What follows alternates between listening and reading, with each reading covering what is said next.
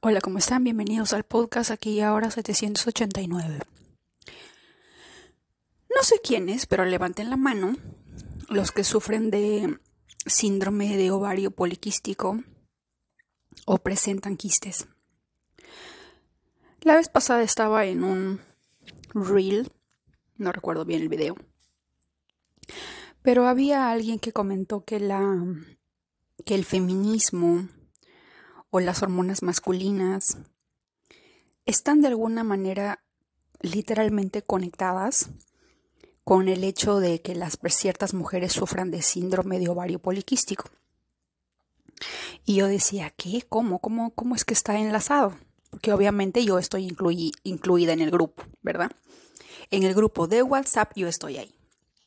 Entonces, eh, la chica en cuestión me dijo que el síndrome de ovario poliquístico se desarrollaba como un balance hormonal dentro de nuestro cuerpo cuando la mujer de alguna manera tenía que elevar las testosteronas, por así decirlo, elevar la frecuencia masculina porque tiene que resolver un problema, porque tiene que salir a trabajar para alimentar a los niños, porque tiene que hacer el, el papel de papa en casa. Y eso me dejó pensando. Porque recuerdo que hace algunos años en varios libros también leí que el síndrome de ovario poliquístico, el problema de las tiroides, también está relacionado con un alto nivel de testosterona. La testosterona es la hormona masculina. ¿Verdad? Y si bien es cierto, debería de haber un balance, un 50, un 50 de testosterona y un 50% de estrógeno, que es la hormona femenina, pues hay un desbalance. Porque obviamente, hablando espiritualmente, todo lo que como es arriba, es abajo. Como es afuera, es adentro. Entonces, si tú te tienes que, eh, tienes que de alguna manera resolver un problema y utilizar el lado masculino de tu cerebro o desarrollar energía masculina con la finalidad de resolver un problema, automáticamente tu cuerpo envía la señal de qué? Alarma, estado de emergencia, llamando a todas las testosteronas o incrementar el nivel de testosterona porque esta chiquita se va a poner en modo guerra o en modo guerrera y tiene que resolver este problema y no lo va a resolver desde la energía femenina. Lo tiene que resolver desde la energía masculina. ¿Ustedes ¿Tienen idea de lo que eso significa? Yo todavía sigo con, con mis neuronas en estado de shock. A veces, yo no sé ustedes, pero yo a veces, mm, uno toma la espiritualidad y la acepta, ¿verdad? Dice sí, sí estoy de acuerdo, sí, yo ya sé de qué se trata.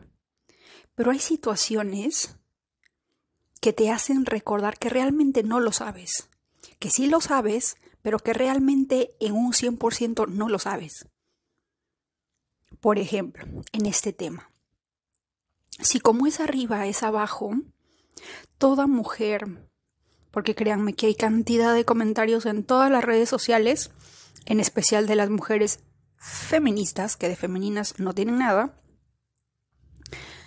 tienen más energía masculina, eh, de alguna manera, al incrementar ese nivel de testosterona, pues de alguna manera se reduce su energía femenina. ¿Verdad? Todo, todo su exterior empieza a cambiar. Hay una, hay una frase que dijo un TikToker que justo habla también sobre el modo guerra, pero no me acuerdo su nombre ahorita. y él decía algo que, con, con el que sí concuerdo. Él decía, un hombre todos los días sale a batallar, sale a luchar por la vida, por la familia, por lo que sea, pero siempre estamos en modo guerra. Nuestra mente siempre está en modo guerra, porque siempre estamos compitiendo con otro hombre, compitiendo por un mejor sueldo, por una mejor posición, por la mejor chica y qué sé yo. Siempre están en ese modo. Es su energía masculina.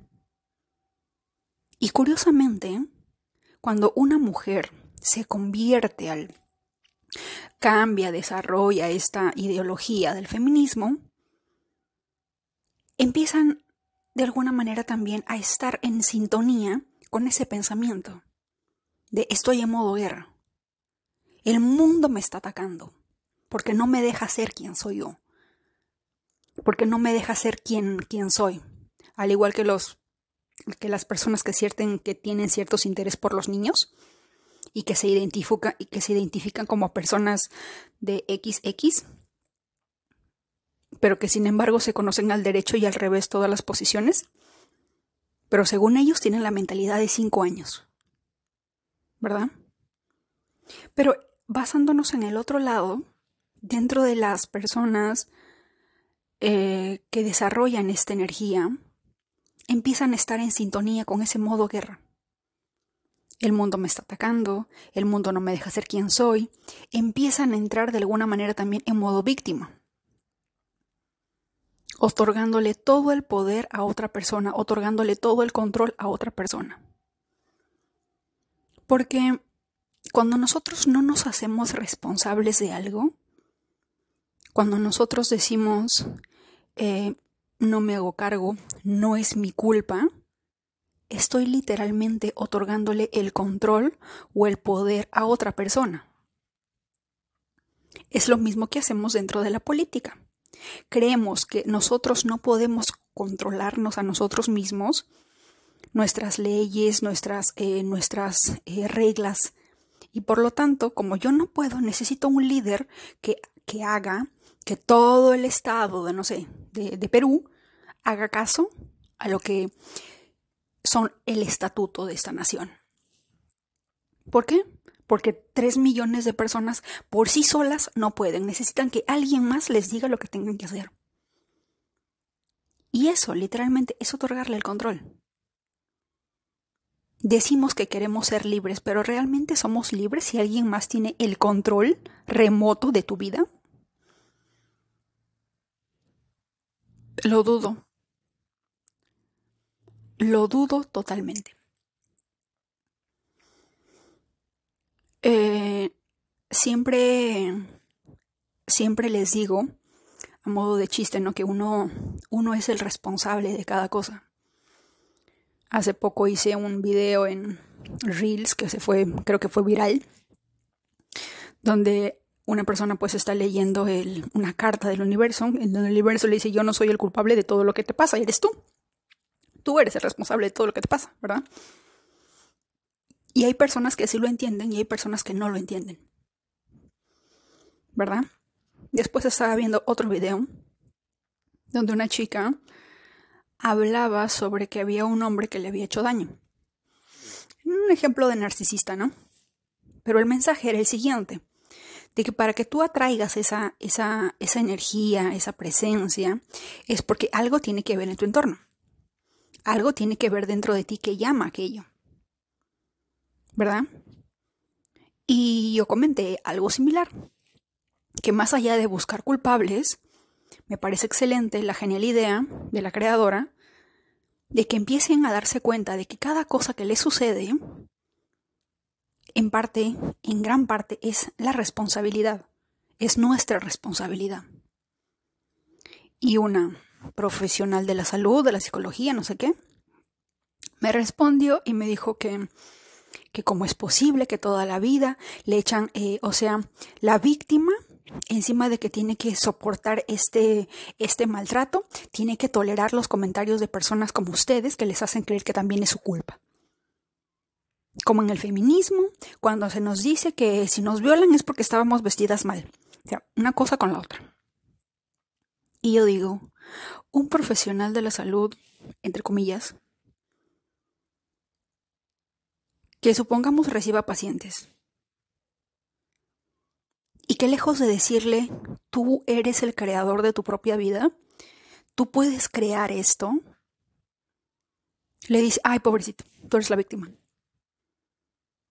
Porque básicamente eso es lo que me dijo. Tú tienes que pensar en la víctima. Ella es la víctima, ella es la que está sufriendo. Sí, está sufriendo, sí, es la víctima, pero ella tiene el poder de cambiarlo todo. Y esa es la parte que el profesional de la salud no lo ve. Ella lo veía como que tenemos que tener compasión, tenemos que ser, eh, no sé, otra palabra, con la víctima.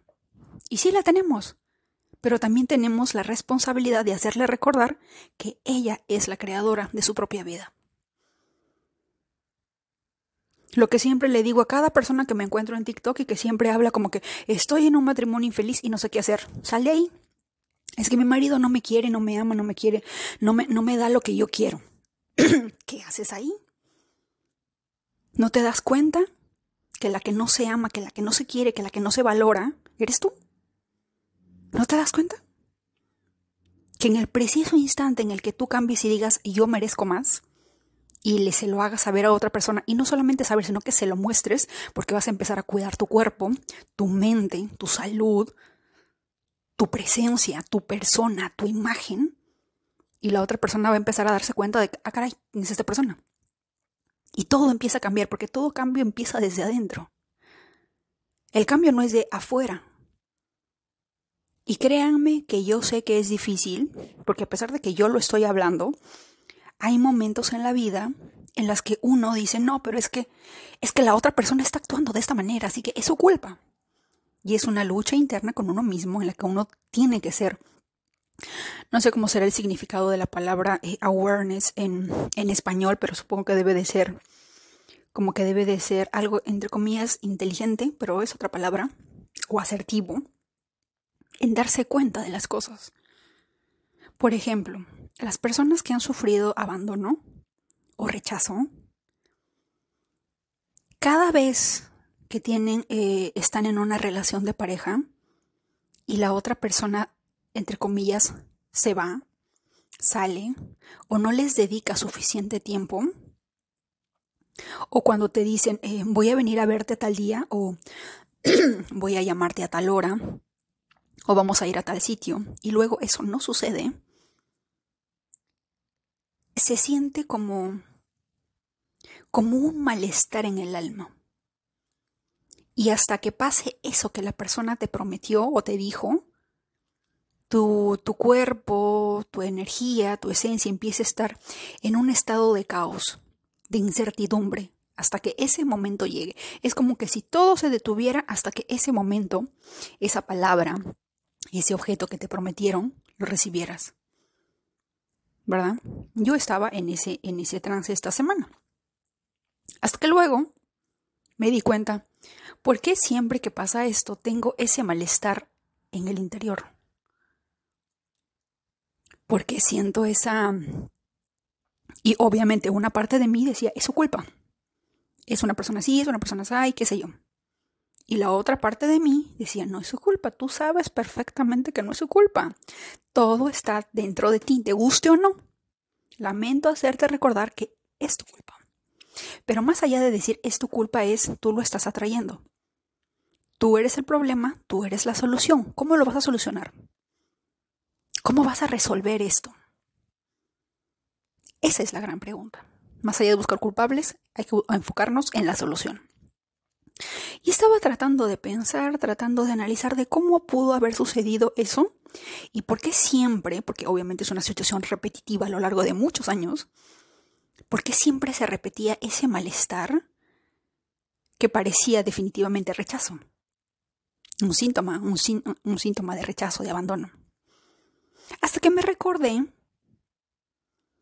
cuando eh, mi madre me dijo en cierta ocasión, porque mis padres se separaron al año y medio, cuando yo tenía año y medio, año, año y medio se separaron, se divorciaron, cada uno fue por su lado, creo.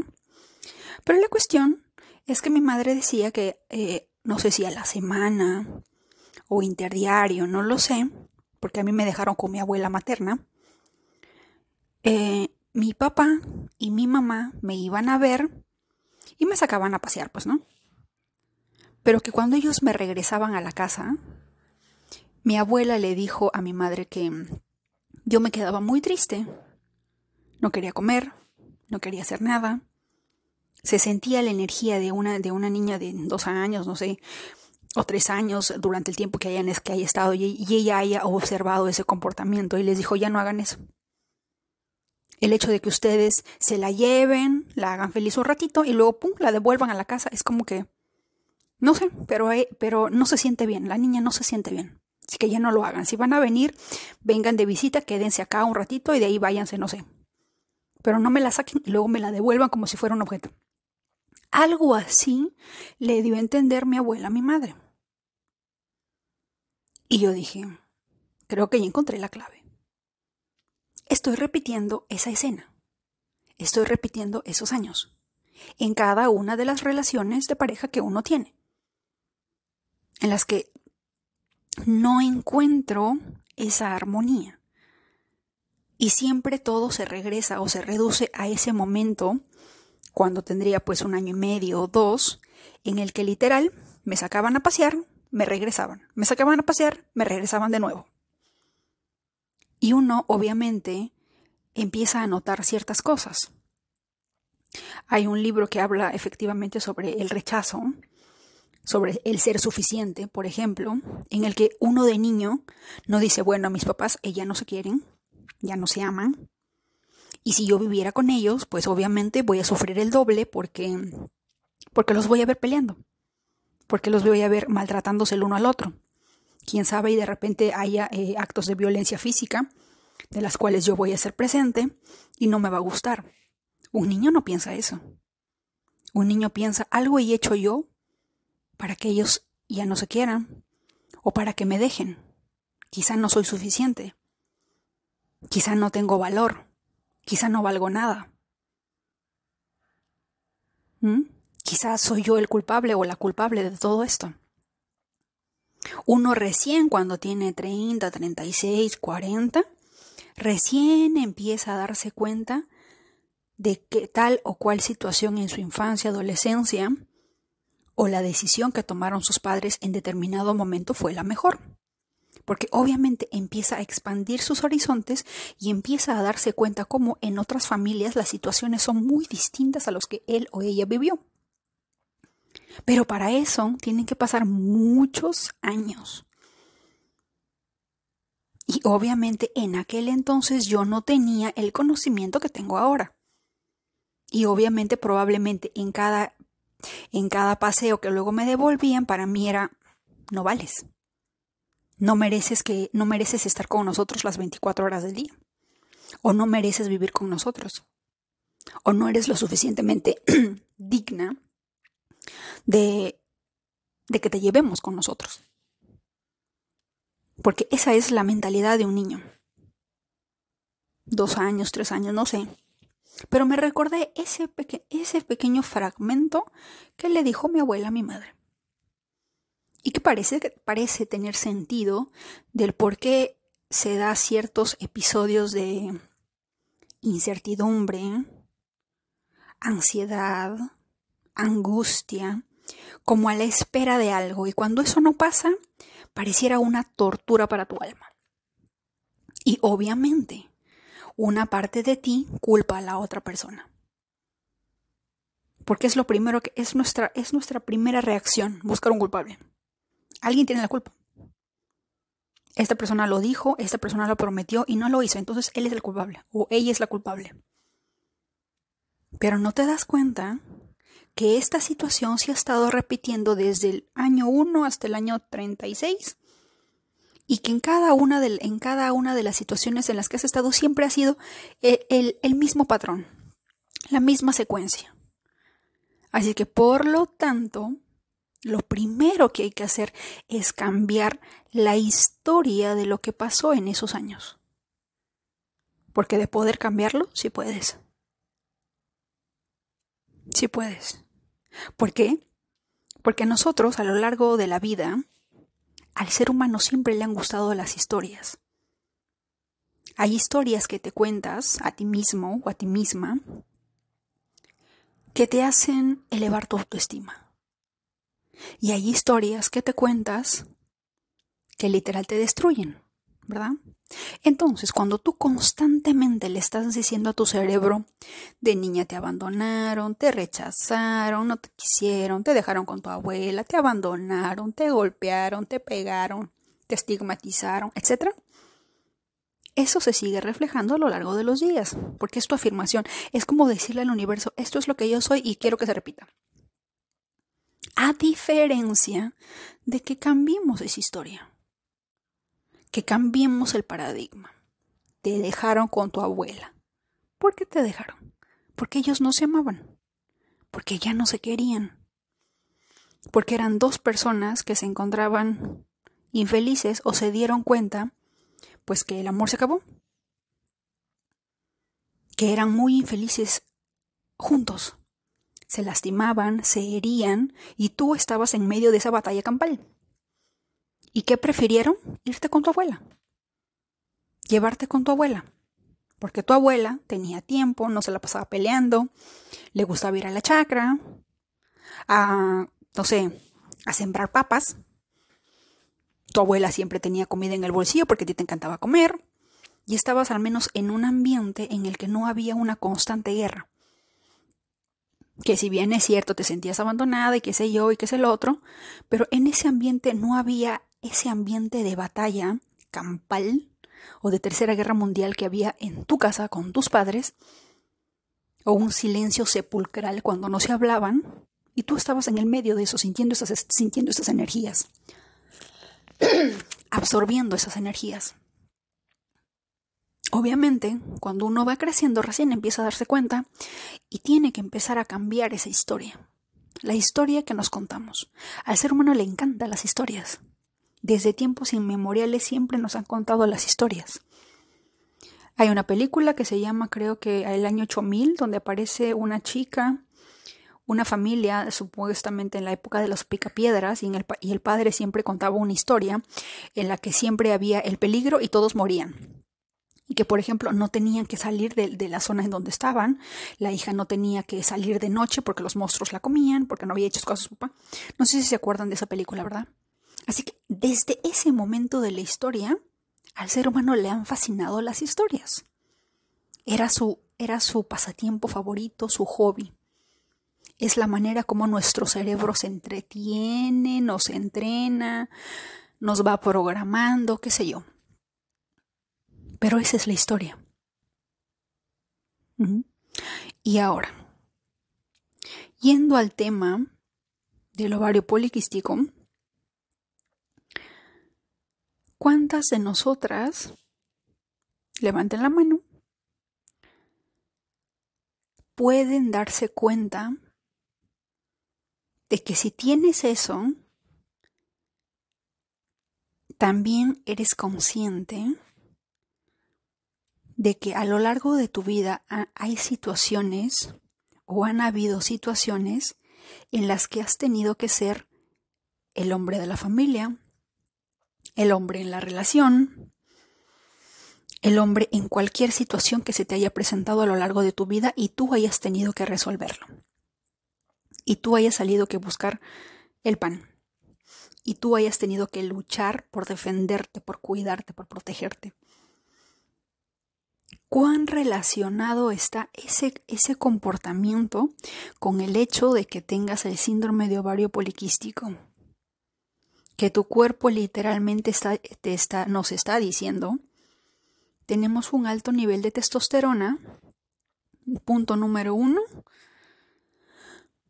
porque estamos en modo defensa, en modo yo puedo sola, no necesito ningún nombre, como dicen muchas personas. ¿Para qué? ¿Verdad? Pero, más allá de todo eso, ¿ustedes creen que eso es saludable? Si tu cuerpo te está diciendo que presenta ese malestar, es, síntoma de que de que está en un balance perfecto y armonía perfecta tu cuerpo y tu alma, tu interior y tu exterior. Más allá de lo que yo te diga, tu cuerpo te lo está diciendo. Tu cuerpo te está diciendo, tengo quistes, tengo un alto nivel de testosterona. Tengo más energía yang que yin. ¿Por qué? Porque estoy tratando de balancear lo que afuera tú estás haciendo. Yo lo tengo que hacer adentro. Entonces, si nos ponemos a pensar, y dicho sea de paso, ahorita también estaba viendo eso, el tema de la, el tema de la alimentación. Si como es arriba, es abajo y como es adentro, es afuera, ya sé que suena repetitivo, pero hay que, hay que programarlo en nuestra mente para que se acuerde todos los días de su vida. Entonces, si es que tú tienes una relación saludable contigo mismo o contigo misma, eso se va a reflejar afuera. Por lo tanto, cada vez que tú te veas alimentándote o consumiendo productos tóxicos que sabes que te hacen daño, que, saben, que sabes que te causa malestar, pero, aún así lo sigues haciendo, ¿qué crees tú que le estás diciendo a tu cuerpo? Y lo más, y lo más gracioso, entre comillas, es que de igual manera en la que soportas ese dolor o soportas ese malestar por darte un gustillo de la vida, de la misma manera aceptas en cada una de tus relaciones familiares, de amorosas, de familia o qué sé yo, aceptas cierta toxicidad porque de alguna manera lo tienes que tolerar porque hay algo que te hace aceptar ello. Pero no es más que un reflejo de todo lo que uno hace consigo mismo. Yo, por ejemplo, la vez pasada, no soy fanática del cerdo, pero tenía una bolsa de tocino y no quería botarlo. ¿Verdad? Lo había comprado, pero dije, voy a comerlo en algún momento, pero no soy, en Perú soy fan del chicharrón, así le decimos al, al cerdo frito.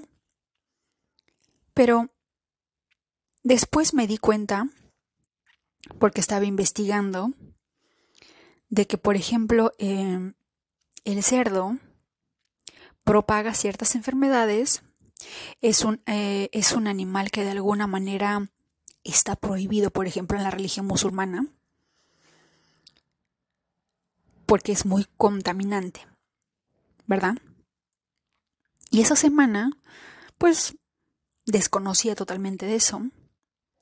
Y, y, literalmente comí, habré comido dos tocinos por día durante toda esa semana. La cuestión es que luego em, mi garganta se sintió mal. Y estaba. Estaba leyendo investigando y había descubierto que efectivamente el cerdo, de alguna manera, es negativo para el cuerpo. Independientemente de que la astrología china me diga a mí que el cerdo, y la cabra y el gato se llevan muy bien, basándome en esa ideología, yo dije, bueno, entonces el cerdo a mí me va a ir bien. Pues no, no fue así. Entonces, dejé de comerlo. Y así, eh, durante esa semana yo no sé si porque también hubo el eclipse, y ese eclipse creo que le daba justo a mi Mercurio. Mercurio tiene que ver con la garganta, porque es el tema de la comunicación, Géminis. Así que estaba mal de la garganta, no podía comer nada picante. Y así, ¿verdad? Y a lo largo de estas, de estas semanas que estoy tratando de observar mi alimentación, qué comer, qué no comer, uno empieza a darse cuenta de que como es en el interior, es en el exterior. Y obviamente uno empieza a recordar de que a lo largo de su vida ha estado comiendo alimentos que no eran saludables, que eran sumamente dañinos, sumamente em, con efectos cero saludables para tu salud, porque sin embargo uno lo hace porque es rico, porque el mundo también lo hace, porque es eh, comida rápida o qué sé yo. Y podemos pensar que de alguna manera mm, no hace daño, no afecta, pero sí lo hace. ¿Verdad? En el librito azul de Dolores, eh, de Dolores Cano, ella dice que cada palabra o cada historia que. porque todos los días estamos en comunicación con nuestra mente. Cada palabra que sale de tu boca, de alguna manera, está construyendo tu realidad. Básicamente, por cada cosa que sale de nuestra boca o por cada historia que nos contamos en nuestro cerebro, estamos literalmente rezándole a Dios pidiéndole eso. ¿Qué historias nos contamos? ¿Qué historias de alguna manera estamos repitiéndonos de manera diaria? ¿Qué historias? En el caso de un rechazo, en el caso de un abandono, en el caso de una herida de traición, ¿qué historias nos estamos contando? ¿Cómo podemos cambiar el paradigma? Pero ya no desde los ojos o desde la imaginación de un niño de dos años que se culpa a sí mismo, sino ya desde una persona madura, consciente, con conocimiento, con experiencia, de que puedes cambiar el rumbo de tu historia y cambiar la historia que te dices a ti mismo y darte cuenta lo más importante de todo, que eres el creador y creadora de tu propia vida.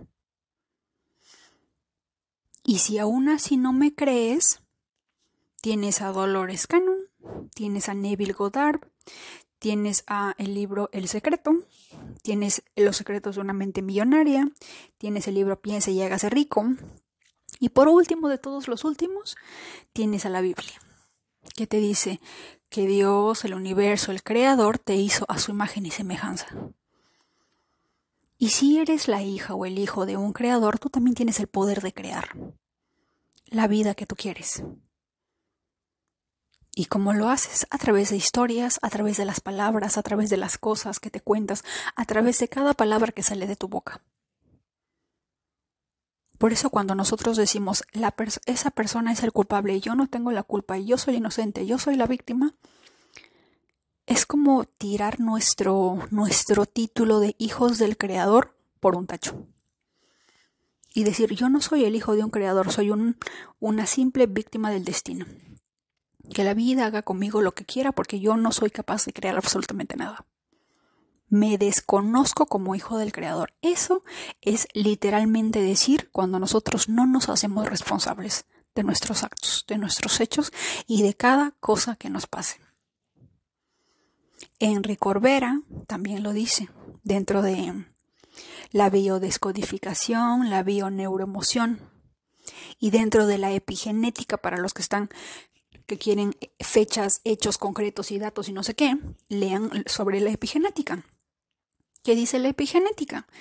Que nosotros no somos los campeones de la carrera, sino que el óvulo se encuentra vibrando en su frecuencia cool, chill, normal, dependiendo de la situación en la que esté o en la que la mujer esté en ese momento, ese óvulo tiene su propia frecuencia, su propia vibración. Supongamos que ese día la niña pues estaba en modo abundancia. Que dicho sea de paso, por luego el niño nació un día 28, supongamos. ¿verdad? Porque estaba pensando en abundancia, estaba siendo feliz, se sentía creadora de su vida, estaba creando un ser humano magnífico dentro de su, dentro de su estómago, dentro de su vientre y se sentía creadora y se sentía abundante. ¿Verdad? Entonces, el óvulo está vibrando en esa sintonía, en esa, en esa frecuencia, en esa música. Y resulta que vienen como 5.000, 3 millones de espermatozoides y obviamente no tiene tiempo para hacer de Team Marine, de Don Pingüe, tu karma que ella fue. No tiene tiempo. Ni tampoco para hacer un sorteo, ni tampoco para dejar que el primero, ¡pum!, entre porque se le, porque se le dio la gana. No sino que ella simplemente deja que todo se acomoden, o sea, a su alrededor, y va sintiendo la vibración, la frecuencia de cada uno de ellos. Y se abre única y exclusivamente cuando ve que uno de ellos tiene la misma frecuencia vibratoria que el óvulo. Eso nos dice la epigenética. Así que todo es energía, todo es frecuencia, todo está conectado, todo. Así que cada vez yo sé, yo sé, de verdad que yo sé, de verdad que sí lo sé, que es, a veces hay situaciones en la vida en las, en las que te es sumamente difícil reconocer esta verdad de que somos los creadores, de que somos los responsables. Porque a veces literal, uno siente que es la otra persona. La otra persona me hizo llorar, la otra persona no cumplió su palabra, la otra persona me mintió, la otra persona no pagó su cuenta, la otra persona esto, la otra persona el otro, todo, todo es así. Yo sé, hay momentos en los que la vida nos va a decir que es más fácil culpar al otro. Pero si pudiésemos retroceder, si literalmente hubiera un escriba que escribiera cada una de las cosas en un con una máquina de escribir que escribiera cada pensamiento y pudiésemos de alguna manera leerlo, nos daríamos cuenta que en alguna de esas líneas atrajo esa situación. Literal. Literal. ¿A quién no le ha pasado que de alguna manera está pensando en que quiere un celular nuevo y se pierde su celular? Se lo roban, se le, caen, se le, el agua y lo pierde, y qué sé yo. ¿Verdad? Yo recuerdo que dije, me voy a comprar un celular nuevo. O quiero, y eso que ya tenía uno nuevo, ¿eh? Le había comprado su estuche, bien bonito, todo bien lindo. Tenía que una semana o dos semanas ese celular. Pero por alguna razón creo que vi algo sobre un celular nuevo que tenía mejor capacidad. Y estaba yendo al trabajo. Y mi bolso no lo cerré, no tenía cierre. Y como ustedes saben, la combi es chiquita y cuando uno baja y está con su bolso, pues el bolso se dobla. Y, es, y en ese entonces se cayó mi celular en el carro y obviamente nadie me lo devolvió. Y yo estaba renegando y dije que qué, personas tan inconscientes, que les cuesta devolverme mi celular y que ese no, yo no. Ya se imaginan.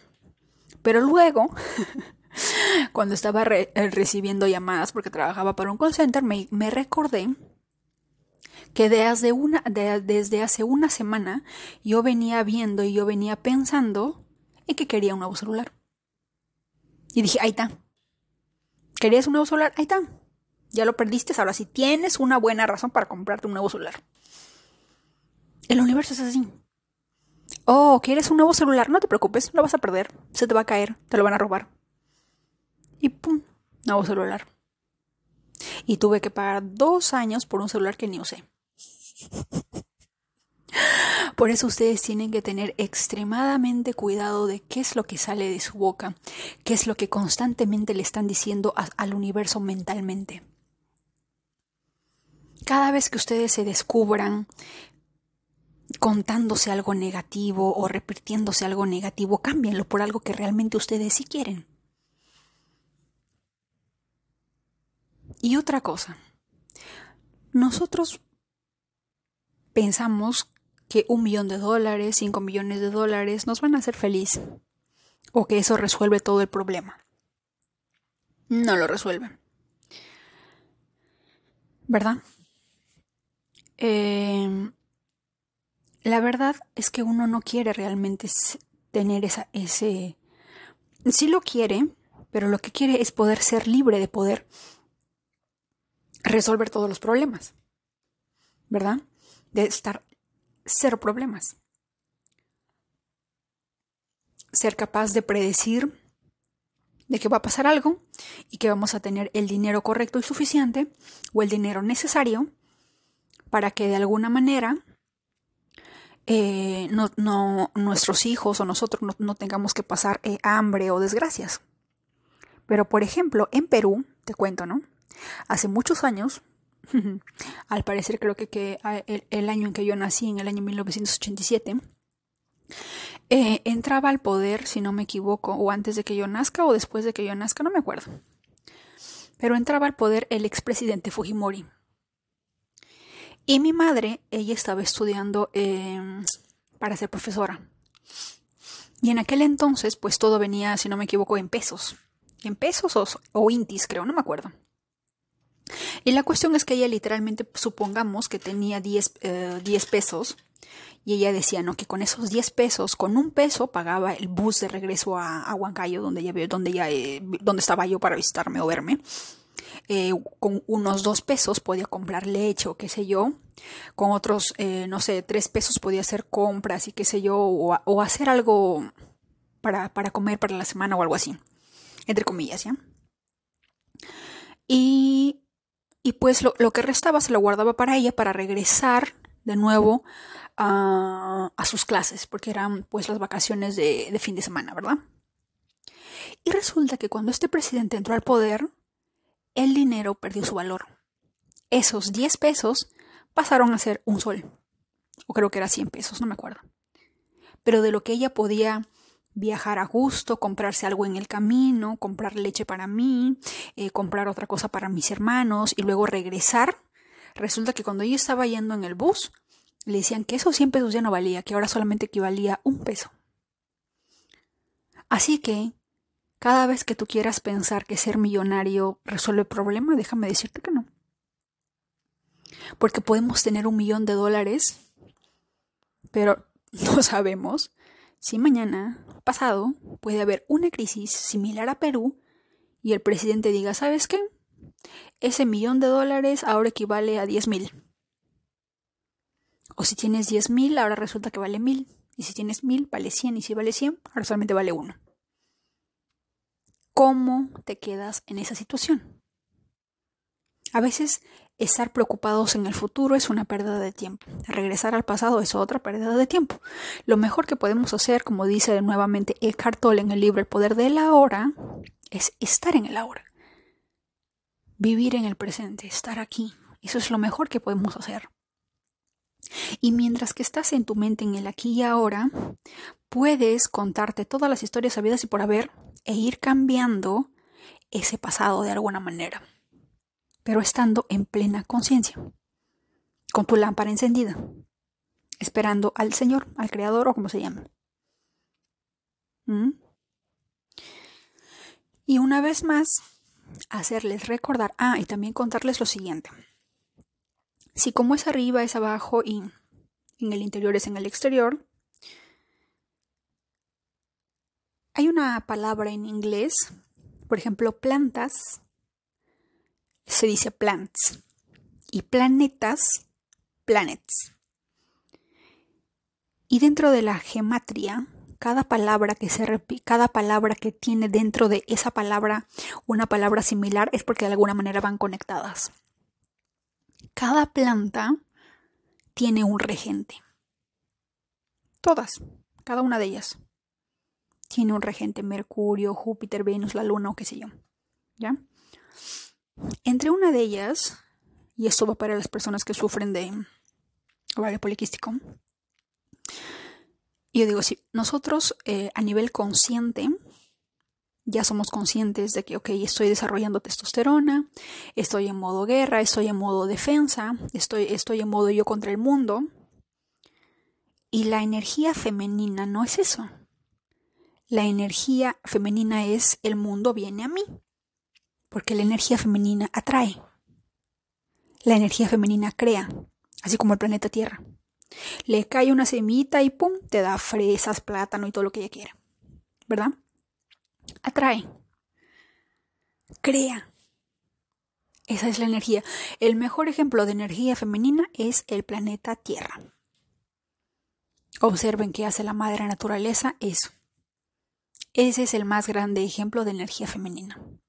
La guerra anda peleando, anda diciendo, ¿por qué quieres más a Júpiter que a mí? ¿Por qué te quieres ir a Marte y no quedarte aquí yo, que soy tu madre, que no sé qué, que no sé cuánto? No.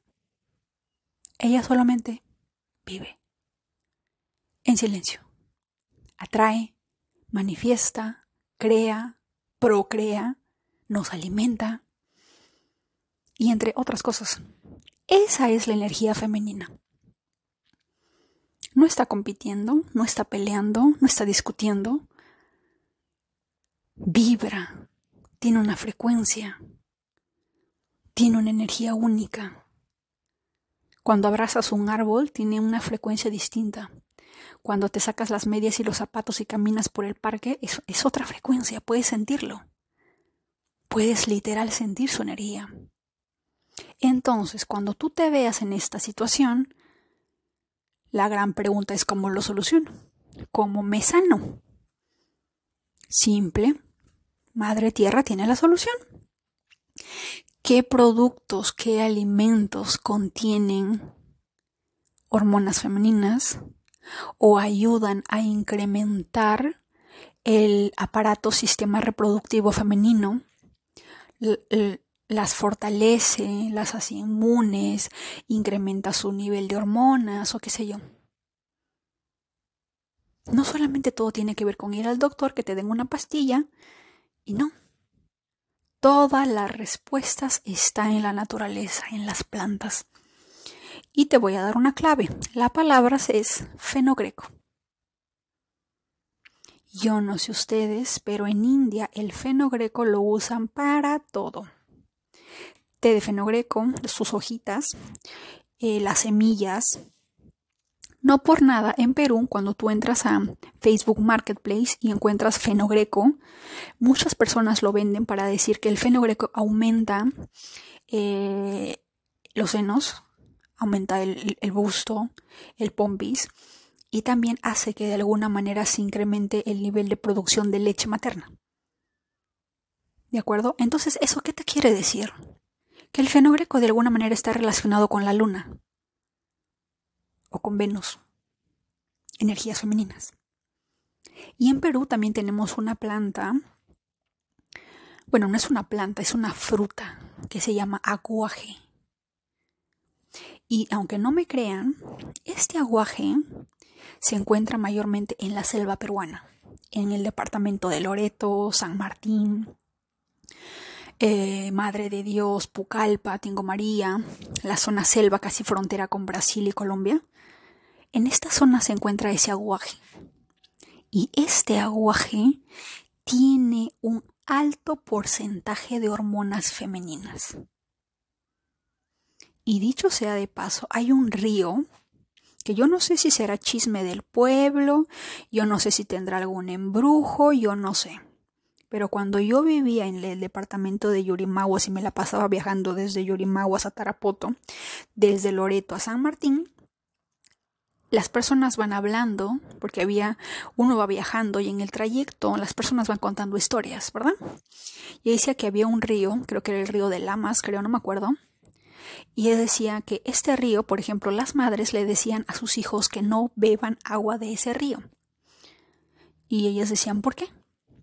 Y ella le decían, porque cada, cada hombre que bebe agua de ese río, de alguna manera termina medio amanerado sintiéndose mujer. Así era el chisme del pueblo, por allá, en el departamento de entre Yurimaguas y Tarapoto, en Perú. Obviamente nunca pude bajarme del bus porque estábamos en pleno viaje para tomar el agua. Pero, curiosamente, en esta zona es la de donde se produce la mayor eh, producción de aguaje. ¿Mm? Y las personas en la selva difícilmente tienen un problema de, de no tener hijos o de no poder tener hijos. Y recuerdo que había una persona que había nacido en, en otra ciudad, pero tenía que ir a vivir a Yurimaguas, y ella no podía tener hijos. Y fue donde un curandero en la selva, y el curandero le dijo, eh, tu vientre está frío. La verdad, eso de que está frío yo no le entendí y ella tampoco. Pero le dio una, una botella a base de miel de abeja y supongo que aguaje y otras cosas más para calentar el vientre. Porque es el curandero o la curandera le dijo, tu, vientre tiene que estar caliente o tiene que ser un ambiente cálido para que cuando eh, el espermatozoide venga, eh, de alguna manera encuentre un ambiente saludable, em, no sé, un, ambiente cálido en la cual pueda adaptarse y sobrevivir y el ser humano pueda crecer, porque si está frío no. Y después había otra persona al otro lado del, al otro lado del, porque Perú se divide en costa, sierra y selva. En la selva lo, curaban o lo resolvían con aguaje, miel de abeja, creo que también polen y no sé qué más. Y en, al otro lado de, al, en la costa, en la sierra peruana, estaba viendo un TikTok donde decía las mujeres a veces tienen el, el vientre frío. Y ella decía lo que hacía es... Em, eh, un huevo o dos huevos, le ponía avena. No me acuerdo si lo calentaba o no, pero la cuestión es que lo mezclaba, lo ponía en el vientre de la mujer y ah, tenía un papel periódico que previamente como que lo calentaba también y luego tapaba con eso el vientre y luego lo amarraba, lo amarraba, lo amarraba y lo abrigaba y le daba más calor y la mujer decía que eso era para calentar o para calentar el, para poner cálido el vientre de la mujer. En la costa nunca supe nada, pero en la sierra y en la selva esas eran las cómo las personas resolvían ese problema cuando no podían salir embarazadas. Bueno, nosotros en la numerología sabemos que el 5 resuelve el problema. Pero de manera adicional también tienen esos tips que, bueno, no sé, porque también en la selva hablan mucho sobre la miel de abeja. ¿Con qué otras lo habrán mezclado? La verdad no lo sé. En aquel entonces yo no tenía ningún interés en tener hijos, así que no me di la, no me di la molestia de averiguar qué, componentes tenía o qué sé yo, ¿verdad? Me van a disculpar. Pero, más que nada, el, el planeta Tierra en sí tiene la solución a cada uno de cada uno de los malestares, problemas, síntomas que uno tiene. Pero obviamente el primer paso es darse cuenta que uno tiene esta situación y ser consciente de que uno debe de aprender a, a manejarlo, aprender a, a darse cuenta y ser responsable de que uno es el creador de todo lo que le pasa y que al ser creador también tiene la solución a cada problema. ¿Verdad? Es, la, es, es la, el mal pero también es la cura. Es la herida, pero en sus manos también tiene la medicina. Eso es el mensaje del día de hoy. No sé qué es lo que estés pasando, pero te hago recordar que sea cual sea la situación, tienes el problema, el malestar, la herida, pero si eres consciente realmente de que eres hijo del Creador y te reconoces como tal, entonces, por tan solo creer eso y tener fe en eso, absolutamente también aceptas que eres la medicina, eres el responsable, eres el creador y tienes la tienes la medicina para curar el mal. ¿De acuerdo? Eso es todo por hoy, que tengan un excelente día.